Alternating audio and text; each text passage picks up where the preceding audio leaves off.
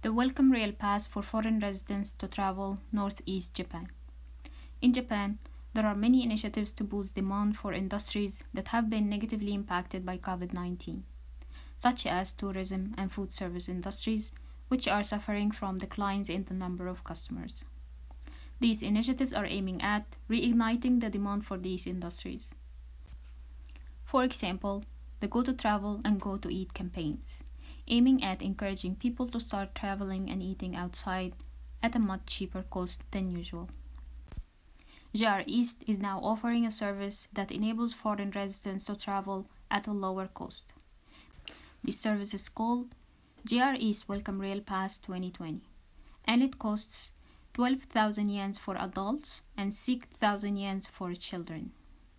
With this service, foreign residents can ride as many trains, including Shinkansen's and limited express trains, in northeast of Japan, including Kanto, Tohoku, and part of Chubu for three consecutive days. This service will end on February 28, 2021. The JR East Welcome Rail Pass 2020 is available at the information desks in big train stations of JR East and the main stations in the Tohoku area. You can also purchase this pass online through JR East website.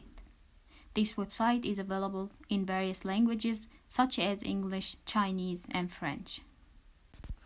According to the railway fare classification, an adult is a person who is older than 12 years old. Elementary school students can ride at a children's fare which is half the price of an adult's fare. Children under the age of six are toddlers. Two toddlers traveling with an adult can ride trains for free.